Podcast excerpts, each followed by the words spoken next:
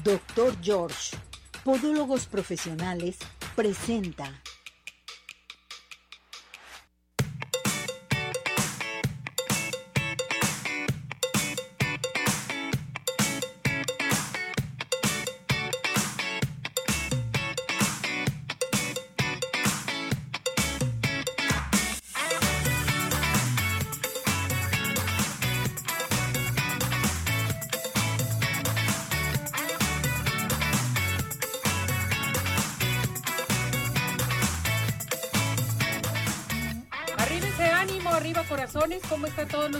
Público? Nosotros felices, contentos porque ya iniciamos otro día más de su programa, esperando que todo el mundo comience a participar, a hacer sus preguntas, sugerencias, peticiones y demás. Hoy vamos a tratar un tema muy interesante. Acuérdese que estamos en un mes importantísimo, mes del cáncer o más bien mes de la prevención del cáncer de próstata. Y hoy nos acompañan eh, dos grandes personalidades, por si ustedes quieren participar, hacer alguna pregunta, alguna sugerencia con respecto a la próstata. Vamos a hablar de ello. Pero antes saludamos en los controles, Cesariño. Hola Cesariño, bienvenido mi muñeco. Ya está listo y preparado mi productor, mi asistente, mi todo. Ismael, Tú eres el preparado. Un saludo muy especial a Chuy, que está en camita, que está engripado. Qué barbaridad, lo mandamos saludar a nuestro editor. Eh, que te alivies, tienes que aliviarte, arriba ese ánimo. Y bueno, pues todo el mundo comenzar a participar. Recuerden nuestro WhatsApp 17 400 906, teléfono de cabina 33 38 13 13 55 por si tienen alguna pregunta, alguna sugerencia. Y vámonos inmediatamente con mis dos muñecas. Gracias por acompañarnos. Hoy la doctora Aida Silva, ella es oncóloga y me da mucho gusto que esté aquí con nosotros, doctora, nuevamente. Muchas gracias, muchas gracias por la invitación y de veras es un honor estar aquí. Gracias. Gracias. Y también está con nosotros, eh, bueno, nuestra tanatóloga Gabriela López Zamora, que bueno, viene también a hablar acerca de este tema tan importante del cáncer de próstata. ¿Cómo estás, Gaby? Muchas gracias, muy bien, muchas gracias por la invitación. Gracias por acompañarnos, por estar con nosotros. Bueno, pues vámonos de lleno prevención, cáncer de próstata, porque hoy el lema es por y para ti. Y luego dice November es eh, que tienes que dejarte todos los señores, la barba, el bigote, eh, representando totalmente que estás a favor de cuidarte, de hacerte tus exámenes, en fin. Pero en ocasiones sorprende todo este tipo de situaciones, ¿verdad, doctora? Sí, sí, sorprende mucho el hombre por lo general es así como como menos de la detección, ¿no? O sea, él solamente que ya sienta que tiene alguna molestia, entonces va con, con el doctor. Normalmente la mujer es más de ir a, a que le hagan a uno su chequeo, ¿verdad? Pero sí es muy importante y qué bueno que hay esta concientización del mes de noviembre para el hombre, porque tenemos un tema, lo que viene siendo lo de próstata, que es un órgano que por su localización no da muchos síntomas al principio. Entonces, este puede ser que pase desapercibido y que ya cuando tengan síntomas es porque ya tienen un problema más, más fuerte. Realmente como los demás tipos de cáncer son células que se reproducen y por alguna razón no se eliminan y se van formando ahí en la próstata y esta va creciendo. En ocasiones puede ser una enfermedad benigna que se llama hipertrofia prostática benigna y pues los síntomas que les puede dar es este que el flujo no sea normal o que en ocasiones vayan varias veces a hacer pipí o que en la noche se tengan que levantar también o que cuando vayan a hacer pipí este o en el semen tengan sangre también. Entonces son cosas como ya de alarma pero también este, cuando ya avanza, hay ocasiones que no tienen los síntomas en, relacionados con la orina, sino que empiezan con dolor de la cadera, dolor de alguna articulación, de algún hueso. Y ha habido pacientes que no se dan cuenta hasta que tienen una fractura.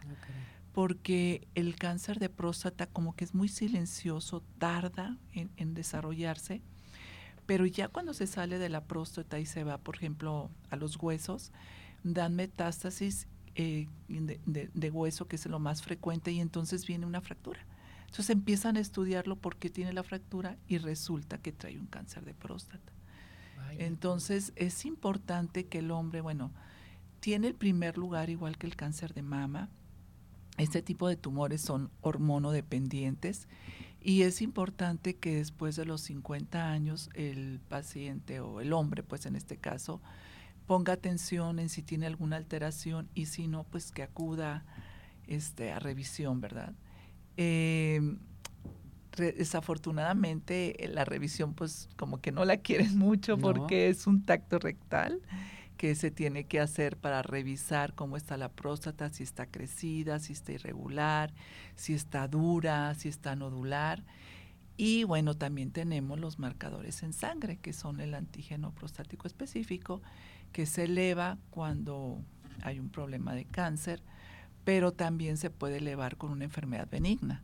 Entonces tenemos que ir a la exploración y luego el antígeno este, ya posteriormente, si se tiene, sale elevado, hay que hacer una tomografía o en su caso un ecosonograma para ver cómo están las características de la tumoración o, de la próstata, ¿verdad? Sí. Fíjese qué tan importante saber sobre las fracturas, todo lo que suele suceder y con eh, los caballeros que no les gusta hacerse nada, ningún tipo de examen, y menos el examen rectal, que dicen no, yo no me lo voy a hacer, pero no están bien informados que ya hay diferentes tipos de exámenes que te puedes hacer para saber cómo está tu próstata, ¿no? Así es, o sea, el antígeno prostático es, ayuda bastante, que es una muestra en sangre. Este, si lo encontramos elevado, bueno, pues ya nos está dando un indicador de que hay algo y ahí sí, bueno, pues ya se ocupa la revisión.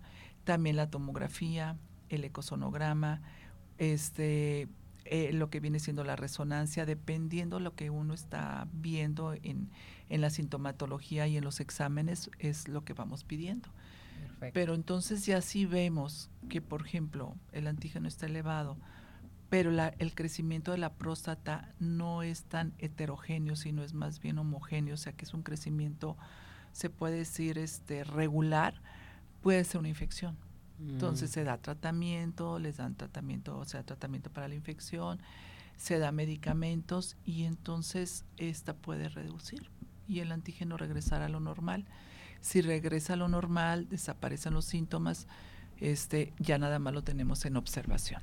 Y por ejemplo, doctora, ¿cómo se manejan los resultados, los estadios del cáncer de próstata?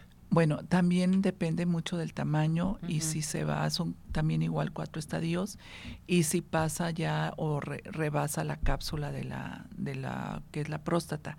Si tenemos ganglios, que ese solamente se pueden ver por medio de una tomografía.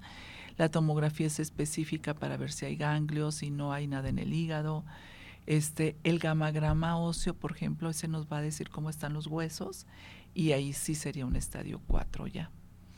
Entonces, dependiendo mucho, por ejemplo, si es una, un paciente que no tiene una comorbilidad, que no es diabético, no es hipertenso, o que está controlado, que no tiene una enfermedad cardíaca, que está joven, no sé, 60, 65 años, y que está en un estadio 1 y 2, son, eh, son este, candidatos para realizarles una prostatectomía, o sea, una cirugía donde se retira la próstata y se limpia todos los ganglios.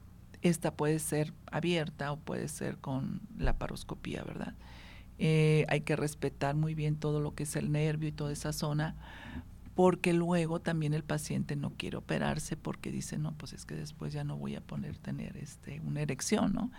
Y de hecho es uno de los síntomas que pueden tener este, durante este proceso de, del cáncer, ¿no? Entonces hay que estar, ver bien que su nervio se respete y todo para poder quitar la próstata. Y sí, al principio sí van a tener algunas alteraciones, pero en cuanto pasa el proceso de inflamación, puedan tener su vida sexual.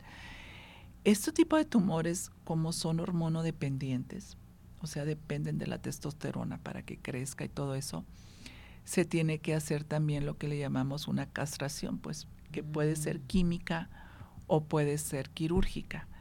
Eh, cuando es una persona de edad avanzada que a veces no se puede hacer una cirugía grande, entonces se puede mandar el paciente a radiaciones, hacer una radiación sobre la próstata y eso es como que se hiciera la cirugía.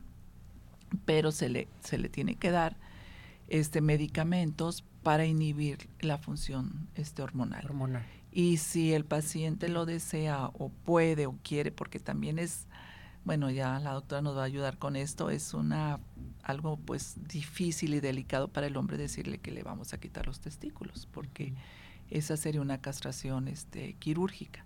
Se retiran los testículos, se deja bolsa y todo, nada más. De hecho, no se notan, pues él sabe, pero con eso disminuimos completamente lo que es la función este, hormonal y entonces paramos la enfermedad, o sea, se detiene ahí junto con las radiaciones o junto con la cirugía.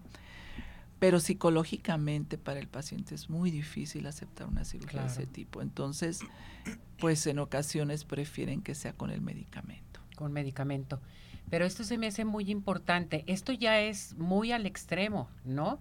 Depende de. Depende. Ahora, la edad, ¿a qué edad te puede llegar ya estas molestias, el tener el cáncer de próstata? ¿Te puede llegar que después de los 40 años, en fin, o llega a bueno, cualquier edad? Después de los 50 años es cuando tiene uno que estar así como que checando. Checándote. Pero ya a los 60, 65 años como que es la edad más que puede presentar el cáncer. Y es también cuando se presentan las molestias en los eh, señores que no tienen cáncer, pero que tienen hipertrofia prostática. Entonces ahí es donde se pueden confundir, porque también es donde empiezan con problemas para orinar y más, por ejemplo, si son diabéticos y están descontrolados, pues empiezan con problemas urinarios y pueden relacionarlos con la próstata y no ser eso. Entonces por eso es bien importante todos sus exámenes, eh, ver cómo está su glucosa, si es diabético que esté controlada si este empieza con esas alteraciones de ir a orinar en la noche, que aumenta la frecuencia y todo eso, entonces pedirle su antígeno prostático. Si sale elevado, pedirle un ecosonograma de la próstata y una tomografía para ver que si está crecido, cómo es el crecimiento. Y bueno, pues ahí sí ya se tienen que hacer la exploración, o sea, no hay no hay de otra. Bien, al estar hablando respecto a esto, que al caballero le da miedo hacerse su examen de la próstata, el que se presente el cáncer de próstata, Gaby, ¿de qué manera se debe de manejar? Primeramente, ¿cómo manejar en un momento dado, ahorita la situación de que estamos en este mes, la pareja? Oye, hay que hacerte los exámenes, en fin, porque hay hombres que no les gusta, no quieren hacerse nada y en ocasiones empiezan a tener ya molestias. Al principio, como dice la doctora, no lo hay, pero ya cuando se está, está evolucionando sí lo hay. ¿Qué hacer? O sea, ¿de qué manera trabajarlo con la pareja? Yo creo que ya lo estamos haciendo ahorita, ¿no? Hoy en día ya el que se abra la comunicación tiene mucho que ver, porque también tiene que ver las creencias de cada quien. Las creencias pesan muchísimo en cada uno.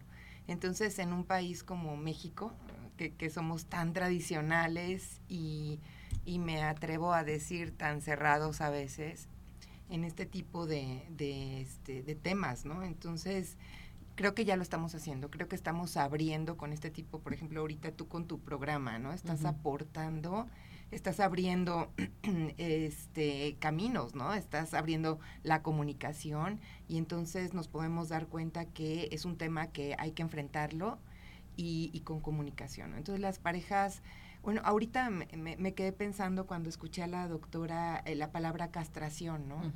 Fue fuerte. Es fuerte. y entonces pensé en una mujer, por ejemplo, dije, bueno, la mujer también eh, se le opera y se le quita la, la mama, ¿no? Entonces, y es algo, eh, bueno, no quiero decir es parecido, pero pero qué tal ahorita que escuchamos la palabra castración, cómo nos impactó, ¿no? Sí, y es, que dices, caray. Claro, porque no lo, no lo enfrentamos, porque es un, tema que está escondido, ¿no?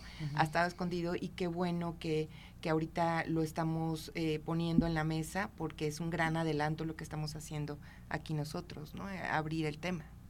Entonces es hablar en pareja. Hablar en pareja, la comunicación y este y apoyar también a los hombres porque porque ellos están acostumbrados a ser fuertes, ¿no? Esto, eh, como decía la doctora, esto no me pasa a mí, ¿no? Por ejemplo, la negación, en donde ellos son los, a veces son los jefes de familia y son los que protegen a la familia y entonces el verse enfrentados a la muerte, vuelvo a lo mismo, el tema de la muerte, porque oímos cáncer y, eh, y lo y lo, relacionamos. relacionamos inmediatamente con la muerte. Entonces es un tema que, que ellos eh, les preocupa muchísimo, ¿no? No enfrentarlo, dicen, no, esto no, esto no me pasa a mí, esto no va a pasar, y, cierran, y por lo tanto, como dice la doctora, no, no van a, revisarse y no enfrentan el problema, ¿no? Entonces, la comunicación como número es primordial. Sí, como número uno. Además, ya cuando se tienen, este, por ejemplo, buena comunicación entre la pareja, sus relaciones sexo-genitales, la mujer en ocasiones se da cuenta, porque en ocasiones nos dicen los urólogos, el urólogo José Arturo que viene constantemente con nosotros, dice, quien se dio cuenta es la esposa, no el esposo, ¿sí? O sea, eso es bien importante y sobre todo ligarlo con la comunicación. Sí, sobre todo que en ocasiones al hombre se le hace ya como que es normal, o sea, empieza a pasar algo y lo toma como una normalidad. Y sí, o sea, la pareja a veces es la que se, oye, ¿por qué te paras tanto a orinar en la noche? Sí. O porque este, pues yo te veo como que pues el líbido a veces baja un poquito también, o sea, por lo mismo de que está la próstata crecida y todo eso. Entonces empiezan a notar cosas que les, les em, eh, como quien dice, les dicen, o sea, ¿qué pasa? ¿Qué está pasando? Porque de verdad el hombre es bien difícil que quiera ir con el médico. Exactamente. Y me ha tocado pacientes que han ido con el doctor y les dicen, este, todo indica que tiene un cáncer. El diagnóstico ya se hace con una biopsia. Una biopsia que tienen que hacerla por medio de un eco transrectal y hacen la biopsia y entonces este ya tiene el diagnóstico. Entonces ya cuando llegan a esa parte dicen, no, no, y ya se paran y ya no quieren. Y en ocasiones les dan, empiezan con los medicamentos, porque algunas son unas inyecciones que se ponen, otras son tomados, para empezar a disminuir la función de la testosterona y empezar a pasar a parar el problema y empiezan ellos a tener también disminución de la erección, disminución de, o sea, y entonces también dicen, "No, ya no quiero nada y hasta aquí." Y ahí lo dejan el o sea, es, es, es un impacto porque está relacionado todo con la vida sexual. Exactamente. Bueno, vamos a dar su número telefónico, doctora Aida. 333-1716-482. Nuestra tanatóloga. Gracias, 33 15 37 22 61. Bien, vamos a ir a unos mensajes y regreso con ustedes con la participación. Si quieren preguntar algo en especial sobre la próstata, aquí con la doctora Aida, nuestra oncóloga, eh, nuestra tanatóloga también Gaby. Con todo gusto participen aquí al 33 17 400 906. Nos vamos a ir a unos mensajes y regresamos. Hola amigos, les habla el doctor George. Corregir las deformidades de los dedos, alteraciones en tendones, ligamentos, cápsulas articulares, juanetes y restituir tu biomecánica mediante mínimas incisiones y un trauma mínimo de los tejidos es el principal objetivo en Dr. George. Citas al 36 16 57 11 o nuestra página www.drgeorge.com.mx. Centro Oftalmológico San Ángel, una bendición para tus ojos. Es una institución que se preocupa por la salud de tus ojos. Contamos con tecnología de punta en estudios y tratamientos. Comunícate al 3336 1494 82. Visítanos en Santa Mónica 430, Colonia El Santuario. Centro Oftalmológico San Ángel, una bendición para tus ojos. ¿Quieres disfrutar de un delicioso postre? Five in the Sky es tu mejor opción. Cuenta con una gran variedad de postres, cheesecake, brownies, galletas, cupcake, panqués y mucho más. Síguelos en redes sociales, Facebook e Instagram. Haz tu cotización para pedidos especiales al teléfono 3336 110115 o envíos a domicilio al 3311 77 38 38. Visítanos en Plaza Andares, Sótano 1, Five in the Sky. Los mejores postres, no hay imposible. ¿Sabías que el 75% del global de los tumores de cáncer de próstata localizados se pueden recuperar? Prevé con nosotros. Únete a la campaña de prevención en Arriba Corazones. En unos minutos continuamos. Participa. Nuestro WhatsApp 3317 400 906.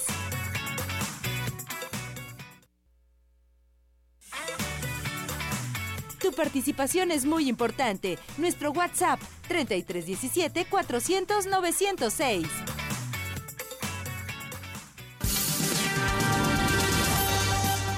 ¿Sabías que 70 a 75 es la edad a la que se suele diagnosticar este tipo de tumor de cáncer de próstata en los hombres? Prevé con nosotros. Únete a la campaña de prevención en Arriba Corazones.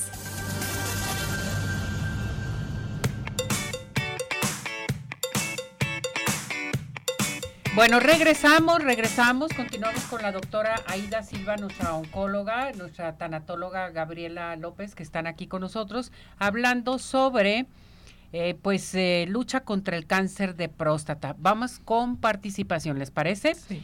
Eh, doctora Aida, la mandan saludar. Rubén Legaspi dice, ¿cuáles son los exámenes para determinar que, este, determinar en un momento dado que tienes cáncer de próstata? Bueno, el antígeno prostático específico, que es una muestra en sangre, es uno de los que nos va a ayudar, pero no es el definitivo. El definitivo sería la biopsia, pero tenemos que pedir primero el antígeno, luego haríamos unos estudios que es el ecosonograma y ya ver cómo está el crecimiento. Si se elevó el antígeno y el crecimiento no es como de un cáncer, o sea, está regular, se puede pensar que traiga una prostatitis o que traiga alguna enfermedad benigna. Se da tratamiento y ya después, eh, si responde, bueno, pues hasta ahí. Y si no, pues la biopsia. O sea, la biopsia es lo que definitivamente nos va a dar el diagnóstico. Lo que da el diagnóstico.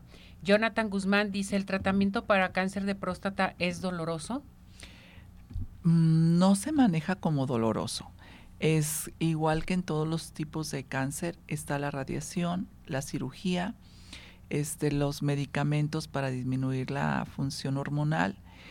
Entonces se hacen combinación de todos ellos. Si se opera, el, eh, se hace quirúrgico, pues es un dolor postquirúrgico, que ese, bueno, pues eh, se puede controlar con muchos medicamentos. Las radiaciones no duelen, pero sí tienen algunos efectos secundarios porque el paciente donde se va a radiar, arriba está la vejiga y pues también están los intestinos cerca. Entonces las radiaciones, ahorita hay radiaciones este, con acelerador lineal que ya no queman, que realmente este, van más directos. Más sin embargo, todavía esos espacios se pueden lastimar. Entonces son personas que en ocasiones terminan la radiación y empiezan con dolor abdominal, empiezan con diarreas importantes y también con dificultad para la alimentación. Entonces, cuando estos pacientes llegan a ese extremo después de la radiación, sí hay que hospitalizarlos para hidratarlos, para darle medicamento para la diarrea y en ocasiones hasta para nutrirlos con una nutrición que puede ser por el suero, este, mientras se le da manejo con medicamentos para la diarrea, para la inflamación y entonces ya empiezan a comer se da una dieta especial que no tenga grasa, que no tenga irritantes, este, que tenga fibra, para que cuando ellos coman no tengan tanta molestia con su intestino. Entonces, antes de llevar a cabo la radiación, ¿te tienes que preparar, doctora, en un momento dado? Eh, para tu alimentación, para todo lo la que La alimentación es muy importante, sobre todo porque las radiaciones como están muy cerca del intestino, ahí sí les puede dar problemas, entonces se les recomienda no tomar lácteos, no irritantes, este, no ácidos, eh, frutas, verduras y tienen que ver qué verduras y qué frutas porque hay algunas que no les cae bien. Entonces tienen que ver porque de repente, por ejemplo, el brócoli, a veces les distiende y no lo, no lo toleran. El jitomate que todo mundo nos gusta y todo, a veces no lo toleran. Entonces es decir, prueba, esto sí, esto no. Y en ocasiones tienen que irse a los suplementos alimenticios este, de proteína, pero tomados con líquidos, o sea, que te dan tu, tu bueno, no digo marcas, pero tu proteína. te dan tu proteína y este y esa es con lo que te vas a suplementar ha habido casos muy extremos que terminan hasta con sondas para poder pasar el alimento por la sonda, pero tratamos de evitar, pues ese ya sería el extremo. Por lo general sí me ha tocado que tenemos que darles nutrición este, periférica o nutrición parenteral este, cuatro, cinco, seis días, una semana, mientras que el intestino pasa el proceso inflamatorio. Se le da medicamento para que también disminuya el proceso inflamatorio de la radiación y entonces parar la diarrea también este con medicamento. Ya una vez que se resuelve eso, entonces empezamos otra vez poco a poco, nos apoyamos con los nutriólogos que les va dando como la pauta de qué alimentación ir metiendo poco a poco, que la fibra, todo eso y ya una vez que este, empiezan a tolerar la dieta de nuevo, pues ya se les quita el apoyo nutricional. Entonces aquí es multidisciplinario también. Cuando ya se te presenta un cáncer de próstata, ver el nivel que tienes, si tiene eh, que llevar a cabo este tipo de tratamiento de radiaciones, tienes que llevarlo a cabo con tu oncólogo, tanatóloga, nutriólogo también porque el alimento entonces es muy importante. Aquí es lo que tenemos que comprender nosotros, porque en ocasiones tienes algún familiar que está presentando este padecimiento y no quiere comer y a fuerzas quieres hacer lo que coma. Pero es bien interesante lo que usted menciona, doctora. Ciertos alimentos le pueden caer bien como otros le pueden caer mal.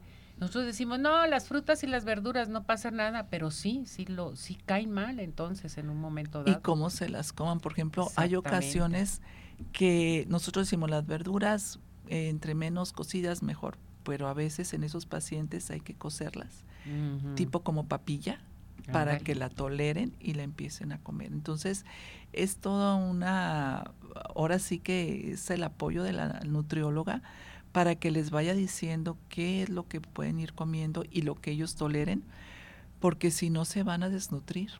Entonces no nos van a aguantar ningún tratamiento. No, pues no, y sobre todo la radiación. Eh, me voy con Gaby. Dice Gabriela López y Jesús Garrera eh, Lozano. ¿Cómo puedo ayudar a alguien que tiene cáncer y tiene pensamientos negativos? Sí, los pensamientos, bueno, cada, cada persona afronta eh, este, este tipo de diagnóstico de acuerdo a su historia de vida, de acuerdo a sus herramientas.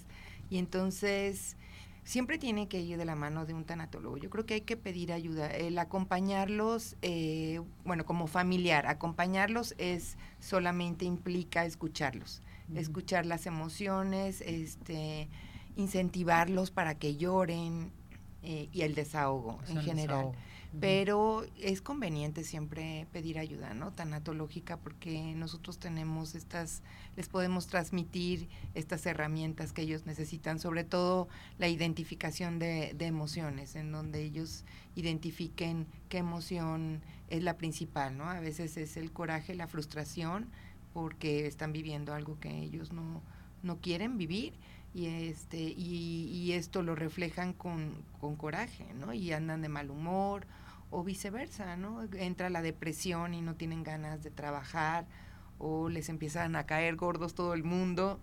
Entonces es importante identificar de dónde viene el origen de, de, esta emoción y por qué están reaccionando como están reaccionando.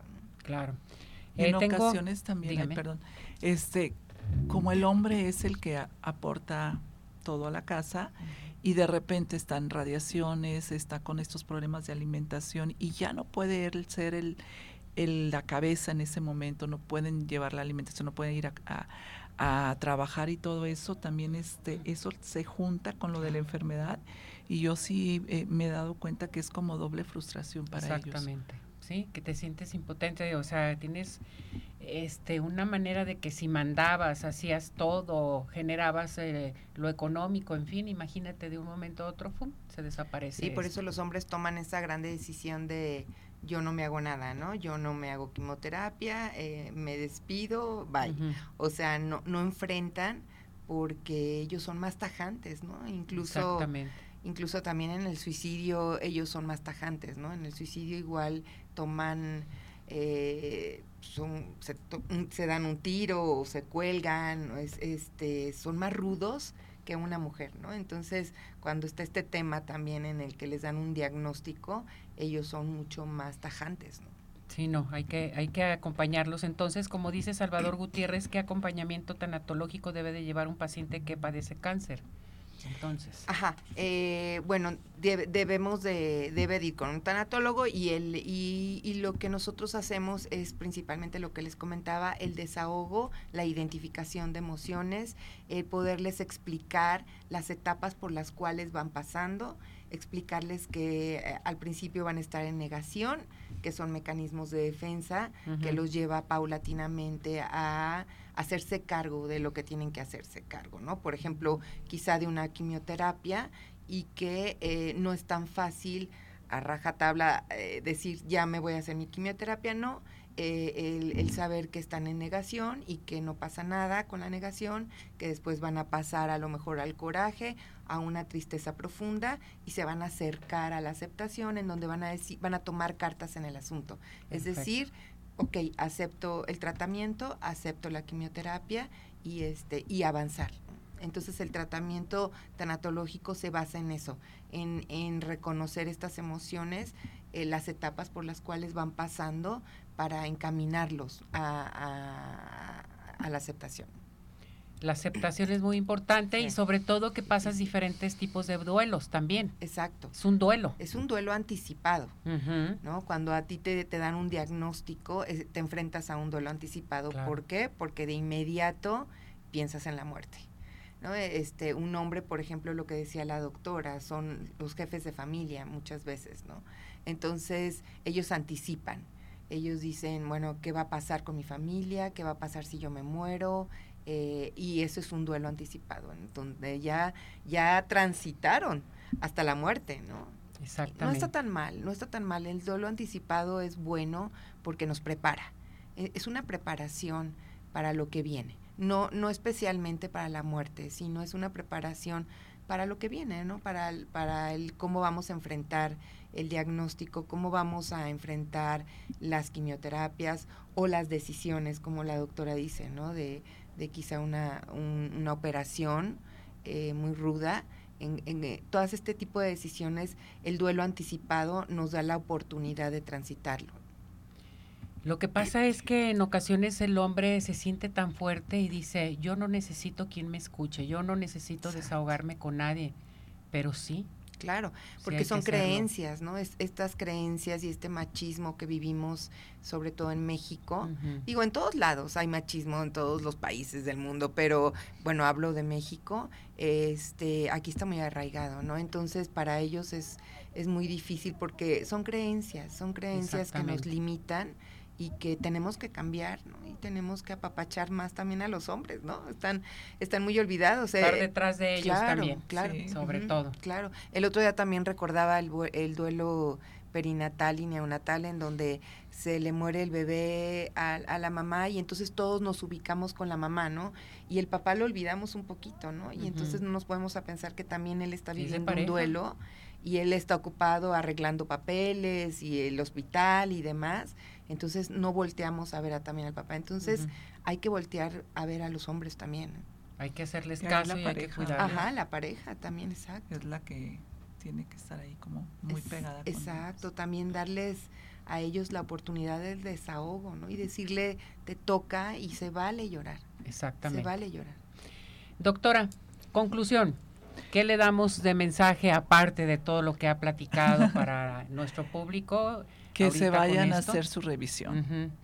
No, si no quieren ir directo a la, exploración para que no salgan corriendo, este mínimo que sí se hagan sus antígeno prostático, sus exámenes generales primero para ver si no está en la orina sangre, por ejemplo que ya nos estaría ahí como que a ver qué está pasando. Puede ser una infección, pero bueno, este exámenes generales de glucosa, todo, hacerse sus antígenos, este y acudir pues con el médico para que le, ya lo oriente según, eh, si todo está bien, qué bueno, que le diga el médico, estás normal, no tienes nada, nos vemos en un año. Pero si no, también este, avanzar con sus estudios y lo más importante, como en todo el tipo de, de cáncer, es detectarlo en una etapa temprana. Cuando apenas empieza en una etapa 1, en una etapa 2, donde a lo mejor con una cirugía que sí, bueno, es, es molesta la cirugía, pero que ahorita ya se puede hacer robótica, laparoscópica y todo, van a quedar bien y ya se acabó el problema. Es una... Detectando a tiempo. A tiempo, en una etapa temprana cuando apenas empieza. Porque si no lo hacen así y no se van a hacer una detección y estarse checando, pueden llegar a, pasar lo que habíamos comentado, unas fracturas o algo, y ahí sí entra mucho lo del dolor, porque son este, ya enfermedades más complicadas para tratar. Hay que atenderse. Doctora, su número telefónico. 333-1716-482. Eh, una llamada, mensajito y cualquier duda que tengan. Aquí, excelente mi muñeca, excelente doctora, nuestra oncóloga de cabecera. Muchas gracias. gracias doctora. Eh, Aida, perdón, eh, Gaby, nuestra tanatóloga. Sí, a mí me gustaría cerrar eh, diciéndoles que vayan por día, ¿no? Que vayamos ahora sí como los alcohólicos solo por hoy. muchas veces las crisis de ansiedad vienen por estos duelos que les mencionaba anticipados, en donde están inmersos en una crisis de ansiedad. Entonces, lo que hay que hacer es vivir el hoy, decir, bueno, hoy que me toca, hoy me toca hacerme los estudios, hoy voy a ir al doctor y termino a las 6 de la tarde, ya termino mi día, mañana ya veré. Entonces, hacernos cargo por día, enfocarnos solamente en lo que tenemos que resolver y eso ayuda muchísimo a tranquilizar el cerebro, a tranquilizar estas crisis de ansiedad y a no anticipar, a ir por día. Eso, eso, eso es muy, es un buen, es un tip. No, y además es muy buena ayuda, de veras, Gaby, el llevar a cabo la tanatología en la pareja también para poder sobrellevar todos, todos estos duelos que se están presentando constantemente y que van cambiando. Claro. Porque despiertas y, ah, caray, despiertas de otra manera y dices, ¿qué está pasando, no? Y aprovechar que nosotros somos un, un México de familia, ¿no? Que todavía somos eh, entonces las redes de apoyo hay que aprovecharlas, la familia la tenemos que aprovechar, entonces echarle todos ganas como familia al, al hombre, ¿no? Con las redes de apoyo. Tu teléfono. Sí, es 33 15 37 22 61. Muchas gracias, mis muñecas. No, al contrario, por este tema tan importante. Y este y bueno, pues que, los hombres se den un poquito de tiempo para irse a checar. claro que sí. Muchas gracias. gracias, doctora Aida. Gracias, Gaby, por estar con nosotros y ser parte de la familia de Arriba Corazones. Felicidades por todo lo que nos dan a nuestro público para seguir adelante y que se debe de cuidar toda la gente que nos escucha. Así es. Muchísimas gracias. Gracias. gracias. Vamos a esta cápsula que tenemos. Sí, estamos listos. Adelante. Noviembre se abre paso y con él las campañas de prevención y concientización en la lucha contra el cáncer de próstata. Las cifras aumentan y los estados y diferentes organizaciones alrededor de Latinoamérica y el mundo se ven obligados a mantener a la población masculina alerta en este tipo de neoplasias.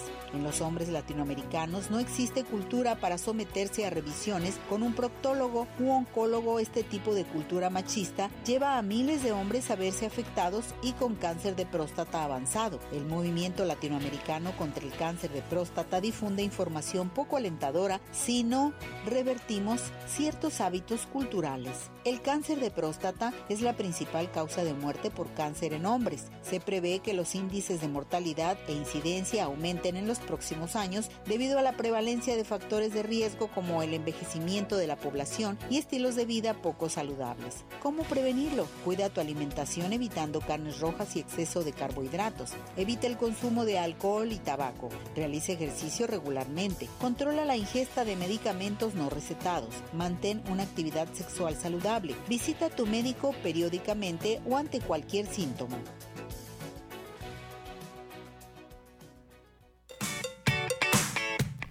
Bueno, no se les olvide que el doctor George dice, despídete de tus juanetes, llame en estos momentos la primera consulta con el 50% de descuento a llamar al 33 36 16 57 11, 33 36 16 57 11, doctor George.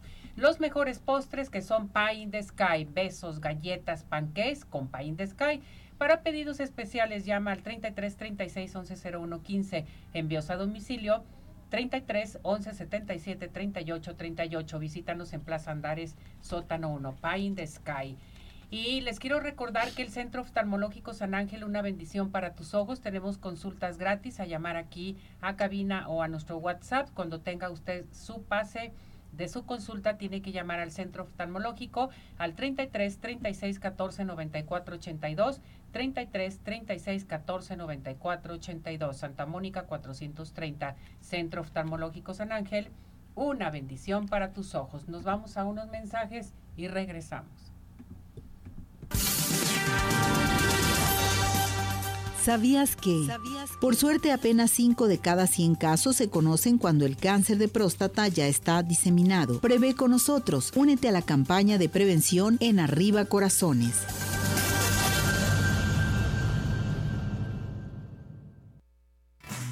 ¿Tienes dudas? Mándanos un WhatsApp al 3317 400 906. Arriba Corazones.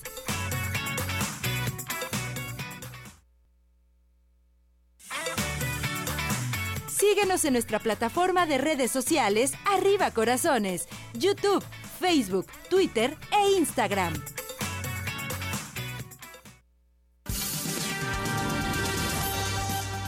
¿Sabías que el de próstata es el primer tumor más frecuente entre los hombres, seguido por el cáncer de pulmón? Prevé con nosotros. Únete a la campaña de prevención en Arriba Corazones.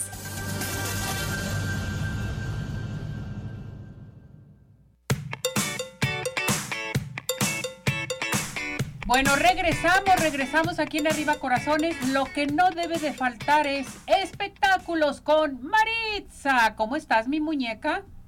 Mi queridísima Ceci, muy buenos días para ti, toda la gente que nos sintoniza. Estamos bien y de buenas. Y bueno, pues con mucha información del mundo del espectáculo. Para dar inicio, mi querida Ceci, fíjate que los RBD están más que felices y contentos. Ya ves que están próximos a pisar Tierra Azteca con su gira, esta gira que marca el regreso de esta reconocida agrupación.